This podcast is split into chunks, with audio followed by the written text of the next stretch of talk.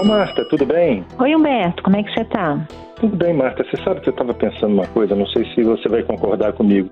Às vezes a gente pensa assim, por exemplo, no caso de violência, a gente pensa uhum. que a violência tem que ter sangue, tem que ter assim dor, sofrimento físico, né? Aquela dilaceração. Uhum. Sangue, né? Bem isso. É, e às vezes a gente vê assim, que a violência pode partir de pequenas coisas ou de coisas que a gente não percebe uhum. e que a gente vai tolerando, a gente vai aceitando até que aquela violência vai galopando é. e vai é, ganhando nesse, velocidade. É verdade. Nesse sentido, todo mundo é vítima de violência, né? Porque tem inclusive a violência simbólica, né? Quando alguém te impõe uma ideia ou, ou, julga algo que você faz ou diz o que você tem que fazer, ou, ou, ou te obriga a aderir a algo que não é o da sua crença, é uma violência simbólica, né? Às vezes até travestida de uma gentileza, de um que quero cuidar de você, ou quando a gente não é compreendido, ou toda forma de arrogância, né? Eu acho que faz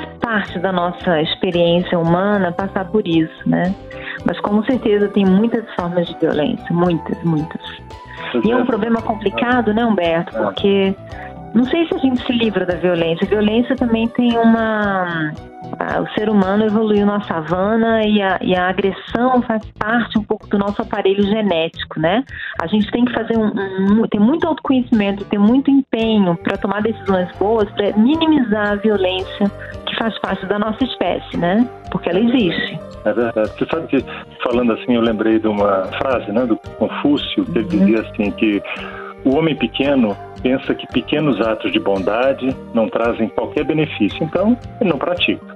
Uhum. E que as pequenas ações do mal não fazem mal. Então, uhum. ele não se abstém delas, quer dizer, ele pratica ela, porque afinal é um mal pequeno. Aí, uhum. como resultado, sua maldade se torna tão grande que não pode ser escondida e sua culpa tão grande que não pode ser perdoada. Uhum. ela vai tomando um crescente. É, vai, criando uma, vai criando uma miséria, né, total, né? E é, e é muito essa ideia meio oriental, né? Que a gente chama do karma, né? Que assim, não é esse karma que a gente está habituado a ouvir falar, da ideia de, de reencarnação, mas que tudo que a gente planta volta de alguma maneira, né? Então, se você é gentil, você provoca gentileza, se você faz algo ruim, algo ruim se torna ruim, que às vezes volta e vai se propagar. Essa ideia de que tudo que a gente faz se propaga, né? As coisas não acabam na gente, elas se propagam. Tanto as coisas boas quanto as coisas é, violentas ou menos, né, que produzem sofrimento, elas se propagam, né? Não é, não fica ali, né? Então é isso, né? Se uma pequena maldade vai ter consequências no mundo, ainda que pequena. Pois é, Marta, você sabe que falando com você, eu lembrei de uma coisa como a gente começa a ser ficar tolerante com a violência, né? Eu estava lembrando de, de, de, filmes e séries de Hollywood, né? Se você uhum. pegar da década de 50, 60, algumas séries até que passavam na televisão em preto e branco, você pegava assim, séries de guerra, você pegava é, séries de Velho Oeste, né? Uhum. Western. Então, o camarada dava tiro. Bom, são duas situações que você, em princípio, pensa, vai voar sangue para todo lado, né? Uhum. Mas nessa época, se você pegar essas séries e assistir, você vai ver o seguinte: o cara levava um tiro, fazia aquela cara de dor e caía, mas não uhum. tinha uma gota de sangue. Sei. Hoje em dia, se um filme semelhante não tiver vísceras voando, sangue uhum. voando, ele não é um bom filme. Você vê como eu a gente vai se tornando. Que, é, sabe o que, que eu acho que acontece? Sabe aquela coisa assim, quando a pessoa come e bota muito sal na comida, tem uma hora que se ela come uma comida com sal normal, ela acha pouco sal ou não sente gosto, né? É. Eu acho que esse processo de vai aumentando, vai aumentando, vai aumentando, e a, nossa sensibilidade vai se adaptando, né? Então a gente vai começando a achar, vai se acostumando mesmo, né? Com aquelas imagens, com aquele, com aquele nível de, de, de violência, né? Agora, é interessante, assim, existem historiadores que falam, né, que embora a violência esteja aí, a gente vê lá todo dia, o Brasil é um país muito violento, né, e uh, a humanidade é violenta, né, não é só o Brasil.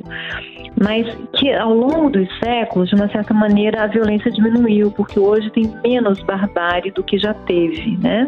A gente, de alguma forma, não sei se pode se perder, mas que a, a barbárie diminuiu, que a violência diminuiu no mundo, as guerras eu acho interessante a gente pensar, dar um pouco de otimismo, né? De que a gente é capaz de moderar a nossa natureza, que a gente é capaz de criar recursos, né? Já que somos violentos, a gente tem que ter recursos para barrar essa violência, né? A gente tem que ter recursos para proteger as pessoas e para moderar, né? A gente entender como é que funciona isso para a gente tomar decisões que diminuem a violência e o sofrimento do mundo. É, não, você falando assim me lembra, quando você vê historicamente, assim, vamos botar assim, uns mil anos, quando uhum. você falava que um exército entrou, dizimou uma, uma cidade inteira, era uma uhum. coisa normal. Isso é prática Era, de guerra. Lá não, é. Hoje, hoje cria uma indignação. Você fala em genocídio, você tem até palavras é. específicas para mostrar repulsa a isso, né? Sim, claro. Porque vê outra coisa, Humberto, o advento das, das garantias individuais, né, que a gente tem nas, nas democracias, né? Antes disso existir, eu sou poderoso, não vou com a tua cara, eu, eu acabo com você e fico por isso mesmo. Não tem menor defesa, né? Pessoas não têm menor defesa contra a força, né?